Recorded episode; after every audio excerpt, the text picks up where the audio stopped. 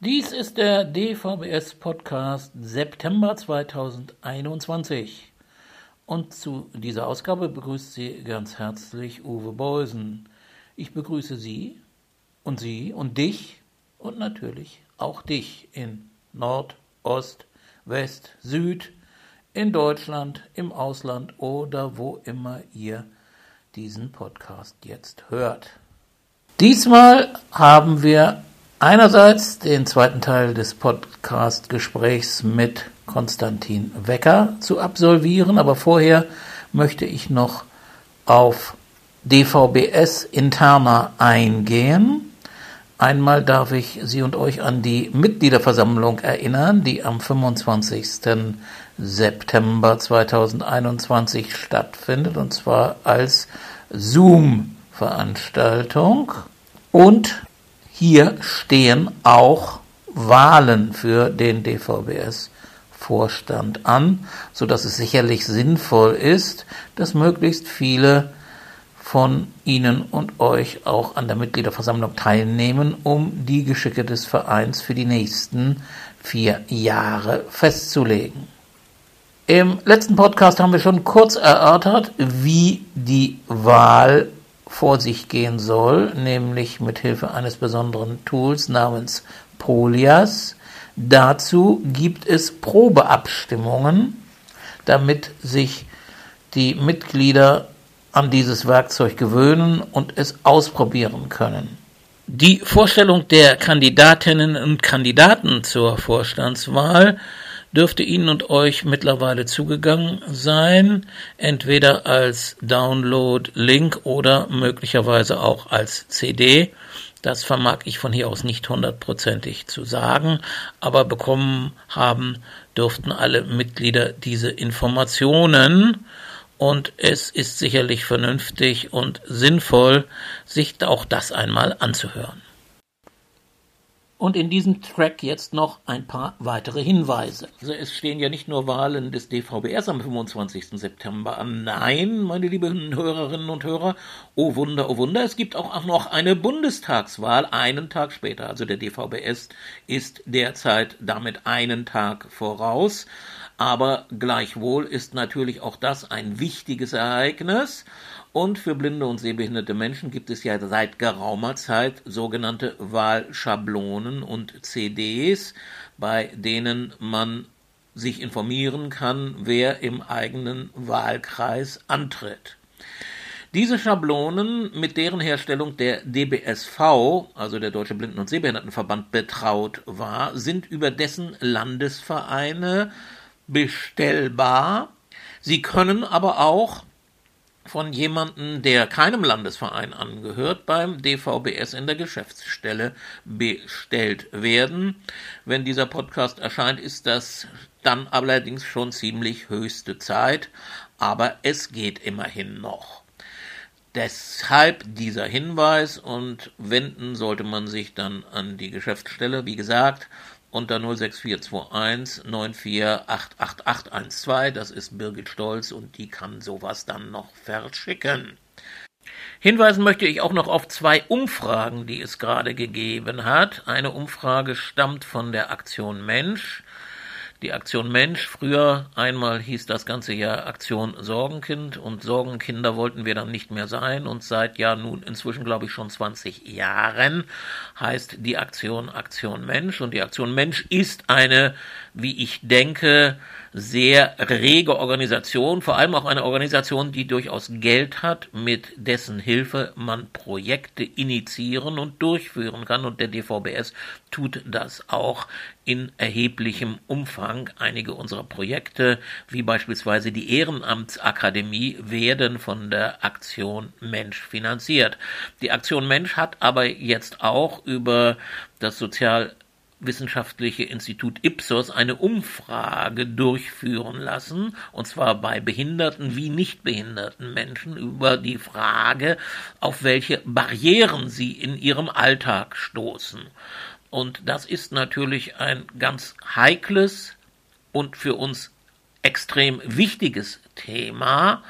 Diese Umfrage hat zum Ergebnis, wenn ich es sehr kurz zusammenfasse, dass sehr viele Menschen auch nicht behinderte Menschen Barrieren in ihrem täglichen Leben wahrnehmen.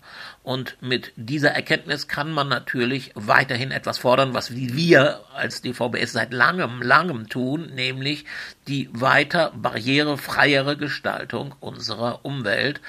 Und die Ergebnisse der Umfrage zeigen, dass das insbesondere für den Baubereich gilt, ein Bereich, der für Blinde und Sehbehinderte, ich will nicht sagen, unwichtig ist, das ist er natürlich nicht, aber vielleicht nicht ganz so wichtig wie für Menschen mit einer körperlichen Einschränkung. Gleichwohl werden auch Barrieren im Bereich der Internetseiten und insbesondere auch im Bereich von Formularen wahrgenommen, wie diese Umfrage ergibt. Wer sich dafür näher interessiert, der sei verwiesen auf ja, und da muss ich zaudern und zögern, denn eine Veröffentlichung der Studie im Netz gibt es bislang nicht. Auf der Seite von Aktion Mensch gibt es einige Hinweise und einen Download zu einem PDF-Dokument, was aber allgemein über Barrieren orientiert. Und es gibt eine Kurzzusammenfassung in der Zeitschrift Sichtweisen des DBSV vom September 2021. Soweit dazu.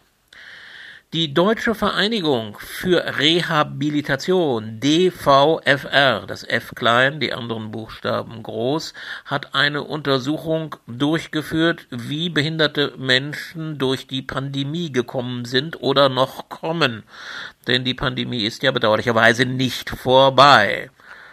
Die Ergebnisse werden unser einen nicht sehr überraschen, dass es nämlich gerade für Menschen mit Behinderung eine größere Schwierigkeit war, diese Krise, und das kann man ja bewusst als Krise bezeichnen, durchzustehen. Was daraus folgt, ist mit einem Schlagwort versehen, dass Leistungen für Menschen mit Behinderungen auch pandemiefest sein müssen. Und hier gibt es dann tatsächlich eine Internetadresse, auf der man sich näher informieren kann. Die lautet www.dvfr.de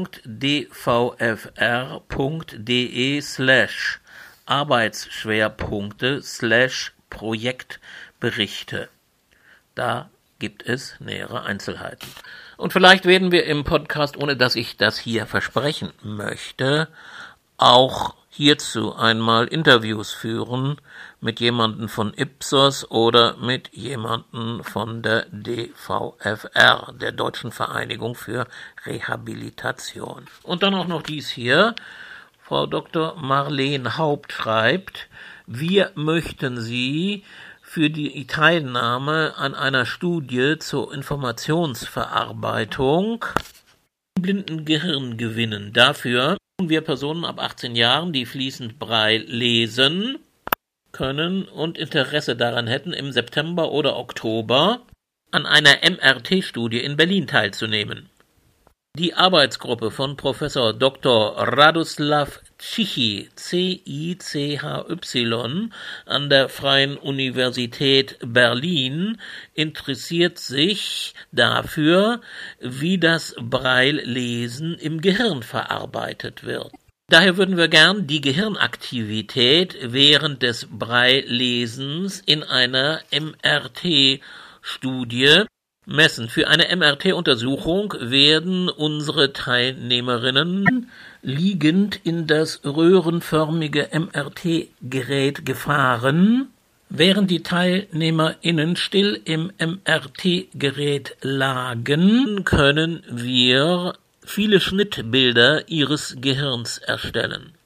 Der Vorteil einer MRT-Untersuchung besteht darin, dass wir die Gehirnaktivität mit einer hohen räumlichen Auflösung messen können. So wissen wir, wo im Gehirn etwas passiert. Die MRT-Untersuchung für die geplante Studie würde circa 80 Minuten dauern und in dieser Zeit würden Sie unterschiedliche Wörter in Braille lesen und über Kopfhörer hören. Zusätzlich würde die Vorbereitung der Messung etwa 30 Minuten dauern, so dass insgesamt die Dauer von zwei Stunden eingeplant werden sollte. Die Messung würde am Center for Cognitive Neuroscience in Berlin, Fabeckstraße 29 14149 stattfinden und Ihr kompletter Aufenthalt bei uns mit 10 Euro pro Stunde honoriert werden. Zudem übernehmen wir die Kosten für Ihre Anreise. Bei Weiteranreise auch die Kosten für eine Hotelübernachtung. Helfen wir Ihnen sehr gern bei der Organisation der Anreise und holen Sie nach Wunsch an vereinbarten Treffpunkten ab oder unterstützen Sie beim Ankommen. MRT-Untersuchungen sind nicht invasiv und nicht mit Risiken verbunden. Dennoch können einige Personen nicht an solchen Untersuchungen teilnehmen. Schwangere Personen mit neurologischen Erkrankungen, zum Beispiel Epilepsie, Personen mit Platzangst, Personen mit metallischen Gegenständen oder Implantaten im Körper, Personen mit bekannten psychiatrischen Erkrankungen, Personen mit großflächigen Tattoos im Kopf- und Schulterbereich, meine Güte, Personen mit Tinnitus. Und das war's. Falls Sie zu keiner dieser Gruppen gehören und sich eine Studienteilnahme vorstellen könnten, würde ich mich sehr freuen, wenn Sie sich per Mail an marleen mit doppel-e Haupt at fuberlin.de melden würden. Es gibt auch eine Telefonnummer 030 8385 2368. Informationen gibt es auch auf einer Webseite, die eine Adresse hat, die hier viel zu lang ist, aber das würde man dann wahrscheinlich finden und notfalls mit Frau Haupt in Kontakt treten können. So, das war ziemlich gestottert, weil ich das hier nicht sehr gut von der Breitzeile ablesen konnte, nämlich die ersten Zeichen meiner Breitzeile funktionieren leider nicht mehr so richtig und deswegen habe ich dann hier meine Kopfhörer genommen und versucht das zu machen. Also das Gestotter bitte ich dann etwas zu entschuldigen. Die Studie ist sicherlich interessant, gerade was solche Erkenntnisse angeht. Ja, wer Lust hat, sich mal in die Röhre zu legen, dem kann man sowas ja mal empfehlen und die Honorierung ist allerdings, würde ich sagen, schwach. Aber naja, was tut man nicht alles für die Forschung?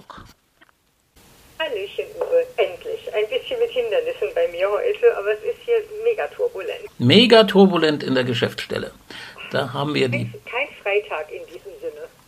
Da habe ich Petra Krines am Telefon und Petra, unsere Öffentlichkeitsarbeiterin, wird uns jetzt kurz was über den Mitgliederrundbrief erzählen, der demnächst erscheinen wird. Petra, fang an.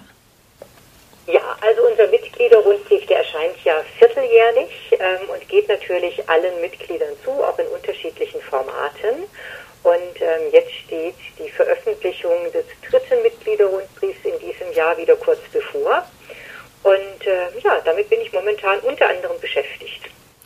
Und was erwartet uns in diesem Rundbrief?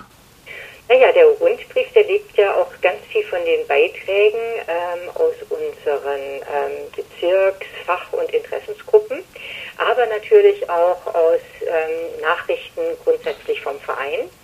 Das heißt, es gibt natürlich wieder ein nettes Vorwort, den, den Gruß zu Beginn und ähm, dann auch passend zur Bundestagswahl eine kleine Übersicht ähm, über Themen, ähm, die ähm, unsere Mitglieder interessieren könnten, sortiert nach Parteien. Da hat sich Thomas Gerard drum gekümmert. Dann gibt es noch Neuigkeiten vom Projekt Agnes at Work. Das ist auch eine ganz spannende Geschichte. Wir haben nämlich eine große Befragung gemacht, gerade mal kurz in den Text. Da haben sich ähm, 400 Personen beteiligt und über ihre Beschäftigungssituation Auskunft gegeben. Das finde ich schon ganz schön herausragend. Also 400 ähm, Befragte, das ist doch auch schon mal eine ganz nette Hausnummer. Das ist erstaunlich viel und natürlich sehr positiv. Mhm, das finde ich auch. Also ich denke, das ist dann auch recht aussagekräftig. So, dann haben wir Beiträge aus der Geschäftsstelle. Zum Beispiel hatten wir Besuch von RTL, die bei uns in der Geschäftsstelle gedreht haben. Das war auch ein sehr turbulenter Tag. Ähm, plötzlich kommt so ein ganzes Kamerateam mit dem ganzen technischen Equipment. Dann hatten wir noch eine Designerin für inklusive Mode hier. Und äh, ein bisschen auf den Kopf gestellt und wir warten allerdings noch auf die Ausstrahlung des Beitrags. Das nächste, was es zu berichten gibt, ist, dass wir äh, für die Woche des Sehens den Radiobeitrag dieses Jahr erstellen. Das war bisher in den Händen vom DBSV und ähm, dieses Jahr übernehmen wir das. Aber natürlich für ähm, die Selbsthilfeorganisation inklusive DBSV und ähm, ProRetina.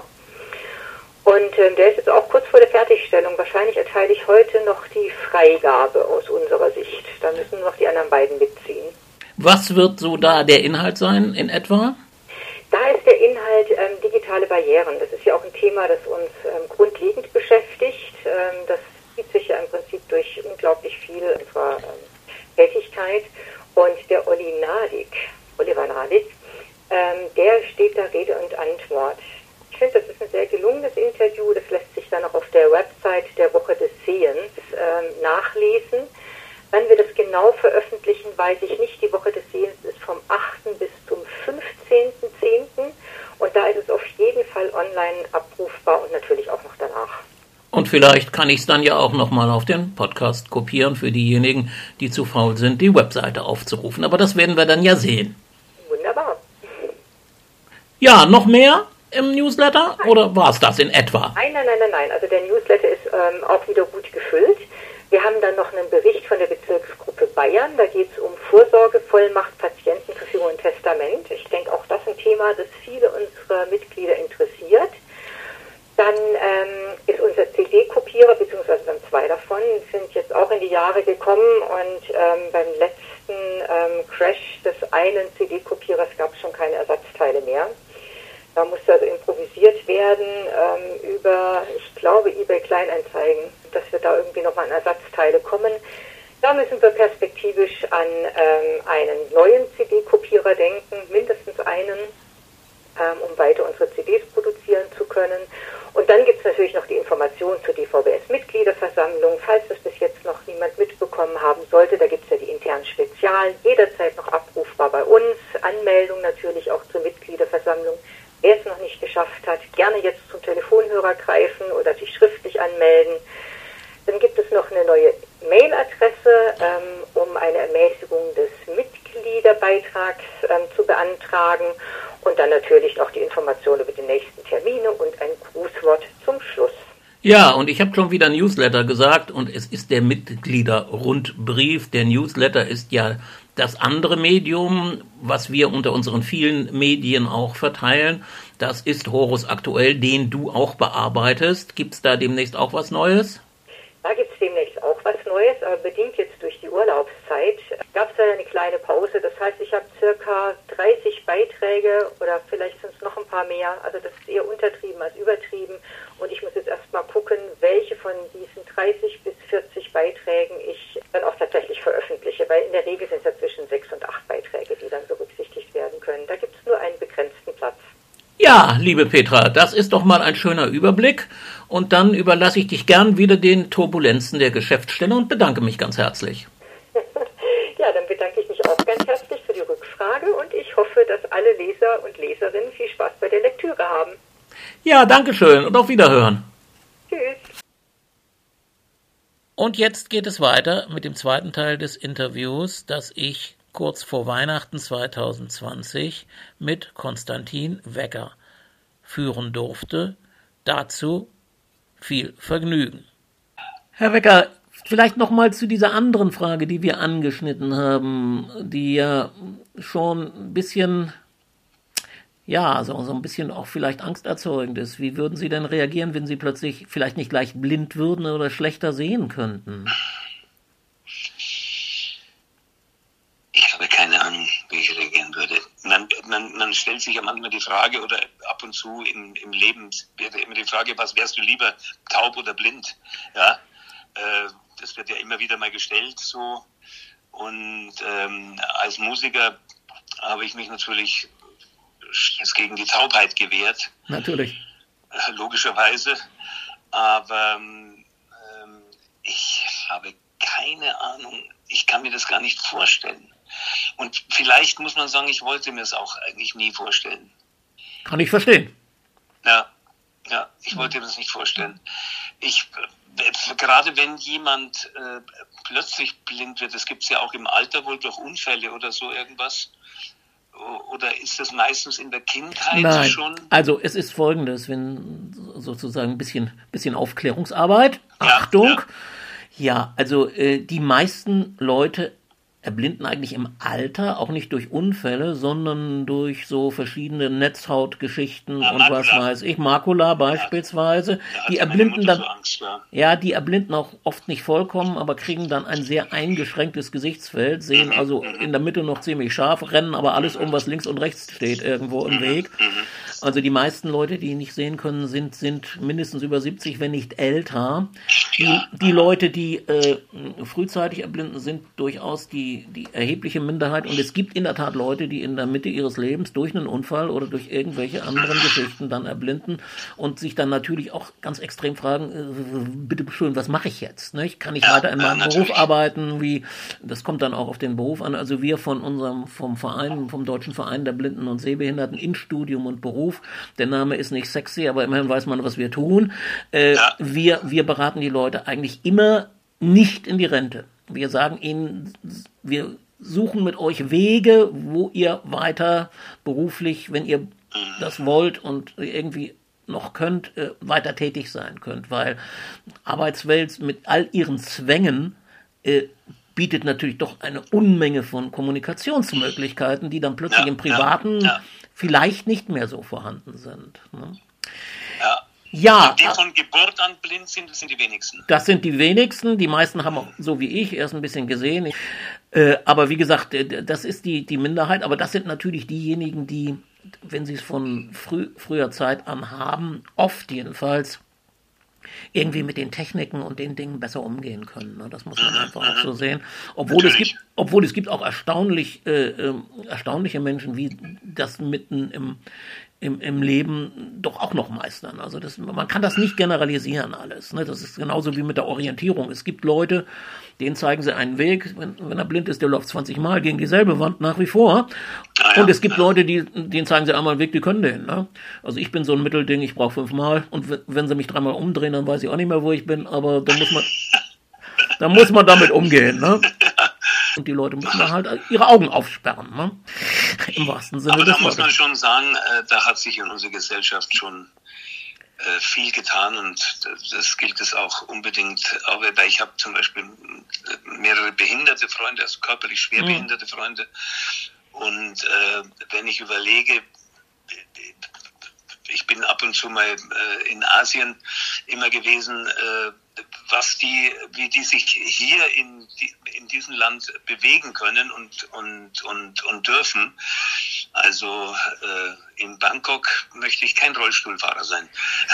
In Bangkok, in Bangkok möchte ich auch nicht blind sein. Wie ich war mal auf Ja. Ich war mal auf Taiwan, Taipei. Wir sind da kaum über die Straße gekommen und meine damalige Freundin fragte dann auch, wie, wie machen das hier die blinden Hunde? Ne? Ja, ja, also das ja. war schon ziemlich heftig.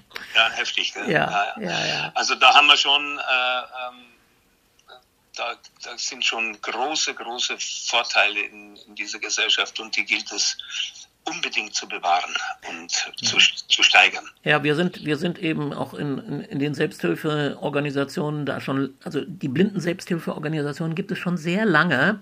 Also unseren Verein, der den Horus auch mit rausgibt, mit der Schule in Marburg zusammen, die sind beide gegründet worden 1916. Oh, Na, ja, natürlich, Erster Weltkrieg, erblindete Leute von der Front Oh ja, zurück. Gas. Und die wollten, ich sage das jetzt nicht diskriminierend, aber die hatten Abitur, die wollten nicht Bür- Bürstenbinder werden. Ne? Und da, dadurch ist dann sozusagen diese Einrichtung entstanden und auch dieser Verein, der zunächst mal ein Schulverein war, inzwischen ist er deutschlandweit tätig.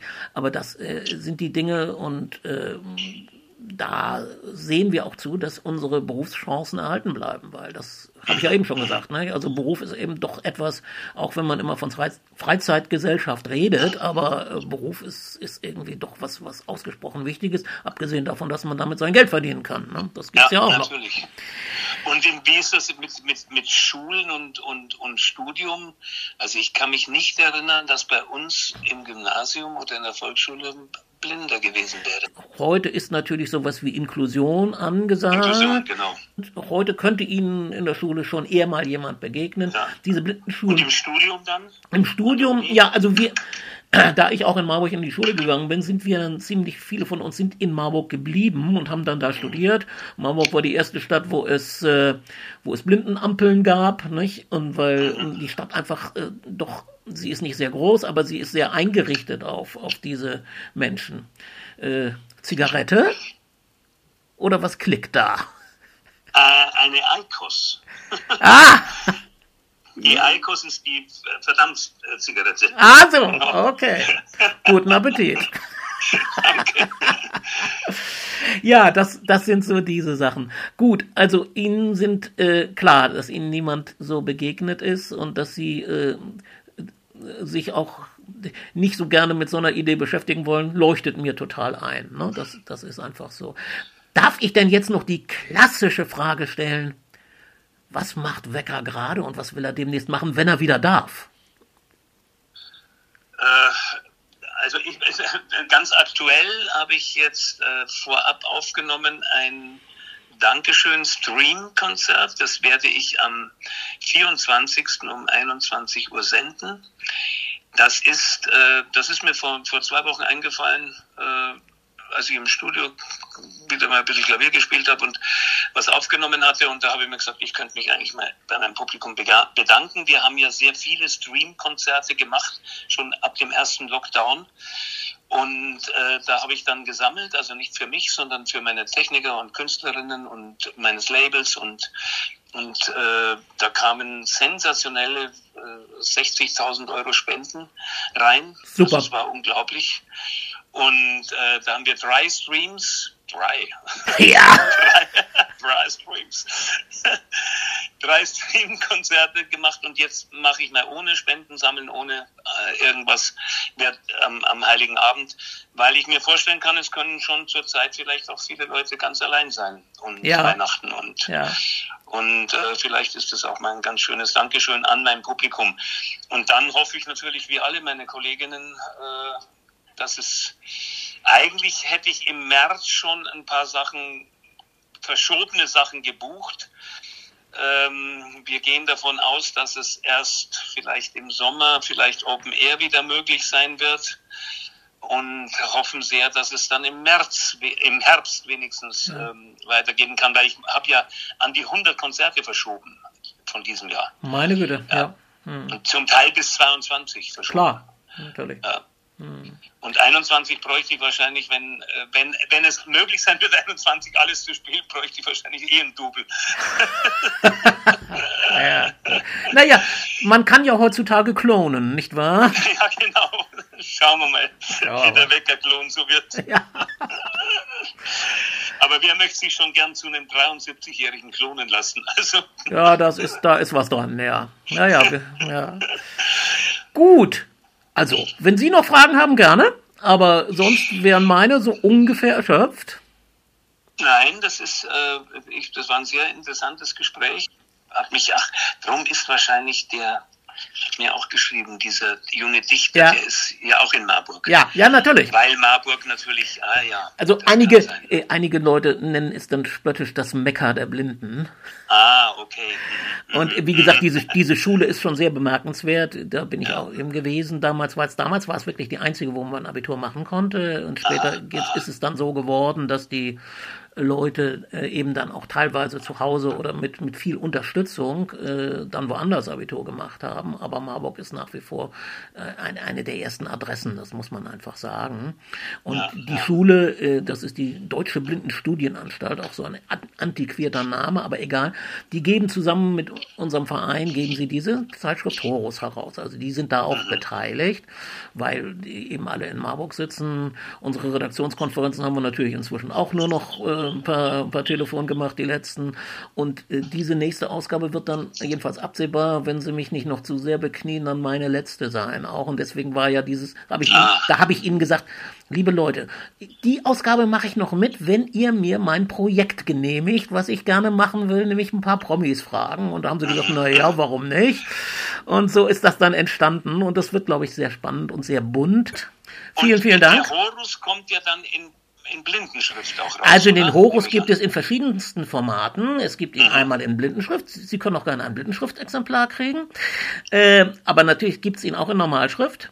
Ja, Und da gibt's auch Fotos, also vielleicht kommen wir auch noch mal oder äh, äh, unsere Frau Hahn, die das in Marburg managt, vielleicht auch noch mal auf Sie zu, beziehungsweise aufs Büro, ein schönes Foto oder noch mal so ein... Ihr könnt gerne Ja? auf meiner Website Auf der Webseite, okay. unter Presse, alle die Fotos sind bei Nennung des Fotografennamens umsonst. Gut, das ist ein wichtiger Hinweis, habe ich aufgeschrieben. Ja, super. Und noch eine Frage Ja. zur Blindenschrift. Ja. Ich wurde früher oft gefragt, ob äh, Bücher von mir oder Gedichte, ob man die auch in Blindenschrift ähm, äh, setzen kann. Ähm, ist das in der heutigen IT-Zeit, äh, ist die Blindenschrift überhaupt noch ein Thema? Also für uns ist es absolut ein Thema, weil, weil äh, wenn man sich die Sachen nur noch vorlesen lässt, dann weiß ich nicht mehr, ob sich der Wecker mit E oder mit Ä schreibt. Das sagt, Ah, ja, ne? äh, und gerade wenn Sie fremdsprachliche Texte haben, also diese Sprachausgaben kann man auch umstellen, die können auch Englisch, Französisch lesen oder Mhm. was weiß ich. Aber trotzdem, ich sage immer für mich, wenn ich einen Text konzipiere, muss ich den unter die Finger nehmen. Finger, Das heißt, äh, ne, und im wahrsten Sinne des Wortes. Und äh, deswegen wir sind und es gibt auch Leute, die sagen, ich will keine Blindenschrift mehr, ich mache das alles nur noch auditiv. Und ich finde, äh, wenn man schon einen Kanal weniger hat, nämlich das Sehen, wenn man sich dann auch noch den, den anderen Kanal zudröhnt, auditiv, und dann, dann bleibt nicht mehr viel übrig. Ne? Und äh, deswegen, also wir sind ganz starke Advokaten der Blindenschrift, die ihre großen Nachteile hat, weil sie sehr viel Platz in Anspruch nimmt. Sie brauchen dickeres Papier. Sie können die, die, die Zeichen auch nicht, äh, die, die sind ja nur sechs Punkte, die können sie also mit verschiedenen Kombinationen, also sie haben 64 Kombinationen bei sechs Punkten. Ähm, das reicht also für, für Zahlzeichen, das reicht für Buchstaben, Zahlen und alles Mögliche. Aber sie können die auch nicht beliebig verkleinern. Und sie, was sie natürlich nicht können, ist, äh, sie können nicht so, ein, so eine Seite mal schnell von links oben nach rechts unten überfliegen. Das geben die Finger jedenfalls nicht so einfach Ah, ja. her. Und sind es dann die Verlage, die sich drum kümmern, dass Also- ein Buch eventuell auch in Ja, es, das heißt, die Verlage, es ist so, es gibt zwei, drei große Druckereien in Deutschland, die Blindenschrift drucken. Das ist einmal auch in Marburg, das ist dieses Zentrum. Dann ist es in Leipzig, die Deutsche Zentralbücherei für Blinde, da gibt es auch eine.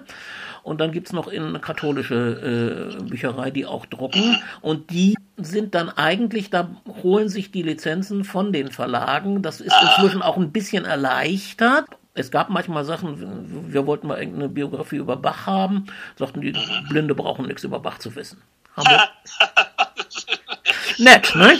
Ja, Das ist ja unglaublich. ja. Äh, aber das ist schon ein bisschen länger her. Und Und wenn ich jetzt zum Beispiel wollte, äh, äh, ähm, äh, das entscheidet ja der Blindenverlag, was er will. Ja. Also wenn ich zum Beispiel, äh, wenn ich schön fände, wenn ähm, Gedichte von mir in Blindenschrift erschienen, erscheinen würden. Ja, dann würden Äh, ich, ich kann Ihnen ich kann Ihnen mal die die die Kooperationsdaten mit den Marburgern äh, verschaffen. Das ist ja gar kein Problem. Und dann könnten wir mal sehen, was da möglich ist. Das müsste dann sicherlich auch über den Normalverlag irgendwie mitgehen. Na klar. Ich bin auch nicht sicher. Wir haben auch blinde Menschen haben seit den 1950er Jahren Hörbücher. Also wir waren da sehr Ah, viel ja. früher dran, äh, weil die natürlich viel schneller und einfacher zu produzieren sind als diese Blindenschrift. Natürlich. Theoretisch könnte sein, dass in, irgendwo sogar ein Wecker da existiert, aber das, ich weiß es im Augenblick nicht. Das Ich habe ich kann mich nicht überprüft. erinnern, dass ich irgendwann mal da gefragt wurde von meinem Verlag und dass ich Ja. natürlich begeistert Ja. gesagt habe, ja, Ja. Aber schon lang her. Ja, Und Aber das, das- wäre interessant zu wissen, ob es da Das recherchieren wir irgendwas noch mal. in Blindenschrift gibt. Das recherchieren wir nochmal und dann, äh, aber ich habe ja jetzt, ich darf ja auch Ihre, Ihre Privatadresse für sowas, darf ich sie, denke ich, verwenden, ne? Also nicht weitergeben, ja, sondern. Ihnen, Ihnen die Infos geben Ja, dann, ne? viel gerne. Okay. Ja, klar, natürlich.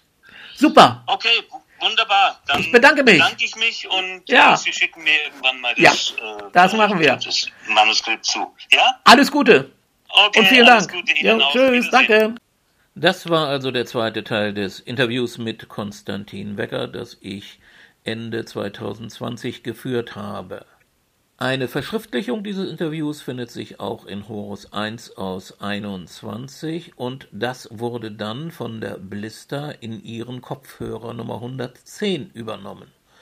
Und jetzt revanchieren wir uns vom Podcast und übernehmen aus diesem Kopfhörer die Hinweise auf Bücher von Konstantin Wecker, die man in der Deutschen Blindenbibliothek, konkret in der Hörbücherei in Marburg bestellen kann. Und das finde ich dann doch eine schöne Abrundung dieses Themenblocks. Nach diesem Interview haben wir jetzt sieben kommerzielle Hörbücher, größtenteils aufgesprochen von Konstantin Wecker, die wir bei uns in der Ausleihe haben, für Sie herausgesucht. Herbert Rosendorfer Schattenwürfe 1992 feierten wir den Nikolaustag bei Konstantin und seiner Freundin Kerstin in ihrem Haus in Grünwald. Der Keller des Hauses war ein einziger Partyraum, wie geschaffen für ständige, nicht enden wollende Festivitäten. Man war dort abgeschirmt und abgeschnitten von allem, was draußen das Leben bestimmte, von Arbeit, Regelmaß und Bürgerlichkeit. Wir blieben dort Tage und Nächte ununterbrochen. Bald wussten wir nicht mehr, was draußen für ein Wetter, für ein Datum war. Der Partykeller mit der Bar zum Uferlosen wurde zum Luftschutzkeller, der uns feite gegen die Einschläge der Welt außerhalb. Dieses Buch wurde aufgesprochen von Konstantin Wecker und Herbert Rosendorfer. Es hat eine Spielzeit von 52 Minuten. Seine Bestellnummer lautet 1487041. Als nächstes Konstantin Wecker liest Rilke. Lebendige Lyrik mit seinem Hörbuch widmet sich Konstantin Wecker dem Dichter Rainer Maria Rilke. Die Dauer nicht ganz eine Stunde und die Bestellnummer 1487051. Von Konstantin Wecker Die Kunst des Scheiterns. Man kann auch auf einer Leiter, deren Sprossen aus Niederlagen bestehen, schön nach oben klettern, sagte Konstantin Wecker. Wecker schreibt über seine Erfolge und Fehltritte, wie er sie heute sieht, darüber, wie er Liebe und Gott und die Begegnungen mit dem Teufel heute versteht, über Vaterschaft und Verantwortung. Die Geschichte einer Verwandlung, eine Meditation über die Lektionen des Lebens, eine Anleitung in der Kunst des Scheiterns gelesen vom Autor höchst selbst. Die Spielzeit beträgt zwei Stunden 22 Minuten und die Bestellnummer lautet 1487031. Es folgt der Titel von Konstantin Wecker aus dem schrecklich schönen Leben. Wenn Konstantin Wecker eine Lesung aus seinen Werken hält, dann ist den Zuschauern klar, dass eben nur gelesen wird und nicht gesungen. Trotzdem schauen sich manche fast unwillkürlich auf der Bühne nach einem Flügel um. Schließlich hat Dieter Hildebrand einst geschrieben, dass, wenn Konstantin Wecker und ein Klavier sich im selben Raum befänden, man einem Liebesakt beiwohnen könne. Und das würde man natürlich gern, aber Konstantin Wecker liest aus seinen Büchern, vor allem aus seiner Biografie. Das ganze schrecklich schöne Leben, die 2017 zu seinem 70. Geburtstag erschienen ist. Er liest über seine frühe Kindheit, über seine Eltern, über Musik und über seine ersten Dichtungen. Die Spielzeit 80 Minuten und die Bestellnummer 1487011. Ich gestatte mir Revolte. Wecker selbst ist bekannt als glühender Pazifist. Sein musikalisch-literarischer Streifzug, der von den mittelalterlichen aufrührerischen Versen eines François Villon bis zur Suche nach dem Klang der ungespielten Töne reicht, macht die Aktualität des Themas über die Jahrhunderte deutlich. Dabei greift er auf einen literarischen Fundus von Gedichten, Briefen und Romanauszügen zurück, aus dem solch faszinierende Künstler wie Büchner, Heine, Mühsam, Dostojewski oder Oskar Maria Graf zitiert werden. Tönend wird dann auch der jeweilige Zeitgeist eingefangen, wenn das Klavierduo Meining und Züdeck das gesprochene Wort atmosphärisch koloriert. An der Vertonung dieses Werkes sind also beteiligt Konstantin Wecker, Ulrich Meining und Damian Züdeck. Das Buch hat eine Spielzeit von einer Stunde und zehn Minuten und die Bestellnummer 1487061. So, und damit soll es für heute genug sein. Ich habe festgestellt, dass Willi Gericke, der den Podcast hochlädt, leider erst Anfang der Woche, die mit dem 13. September beginnt, wieder in Marburg zur Verfügung stehen wird. Aber ich hoffe, dass er das dann relativ zeitnah tatsächlich hochlädt, damit wir noch vor der Mitgliederversammlung und vor allem auch vor der letzten Möglichkeit der Testwahl am 15. September erscheinen und einige von Ihnen das dann vielleicht auch hören. Naja, in diesem Sinne verabschiede ich mich heute erst einmal von Ihnen. Themen für die nächsten Ausgaben habe ich hier genug gesammelt. Ich brauche neue Leute, die das mit mir gemeinsam vielleicht auch mal stemmen. Die Bitte habe ich immer schon geäußert und habe sie weiterhin aber vielleicht werden meine Bitten ja auch irgendwann mal erhört. In diesem Sinne zunächst einmal kommen Sie gut durch den September, das wünscht Ihnen Ihr und Euer Uwe Beusen. Die Zeit war schön, nur eins ist blöd, dass mit der Zeit die Zeit vergeht.